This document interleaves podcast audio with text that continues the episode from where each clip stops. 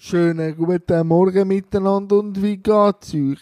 Ich habe gestern ein bisschen Büro gemacht. Also gestern war jetzt nicht der spektakulärste Tag, aber Büro und dann habe ich noch gehabt, der Angst geschaut mit dem Robert De Niro. Ein sehr guter Film, auch mal ein bisschen etwas Abwechslungsreiches, ein bisschen mit ein bisschen Horrorelement, aber auch gleich also Grundthemen wie Schuld und Wahrheit und so, also wirklich auch zu empfehlen.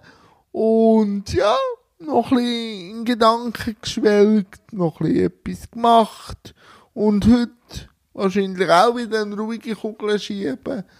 Ein bisschen E-Mails schreiben, ein bisschen abwarten, ob ich E-Mails zurückbekomme. Das Übliche. Wie geht's euch und was macht ihr Schönes? Und haben schon von der Lockerung ein bisschen profitiert? Was macht ihr? Gehen ihr raus? Sind ihr schon etwas trinken? Was macht ihr? Das nehme mich unter. Mal, liebe Leute, bleibe gesund, bleibe fresh und bis morgen. Tschüss zusammen.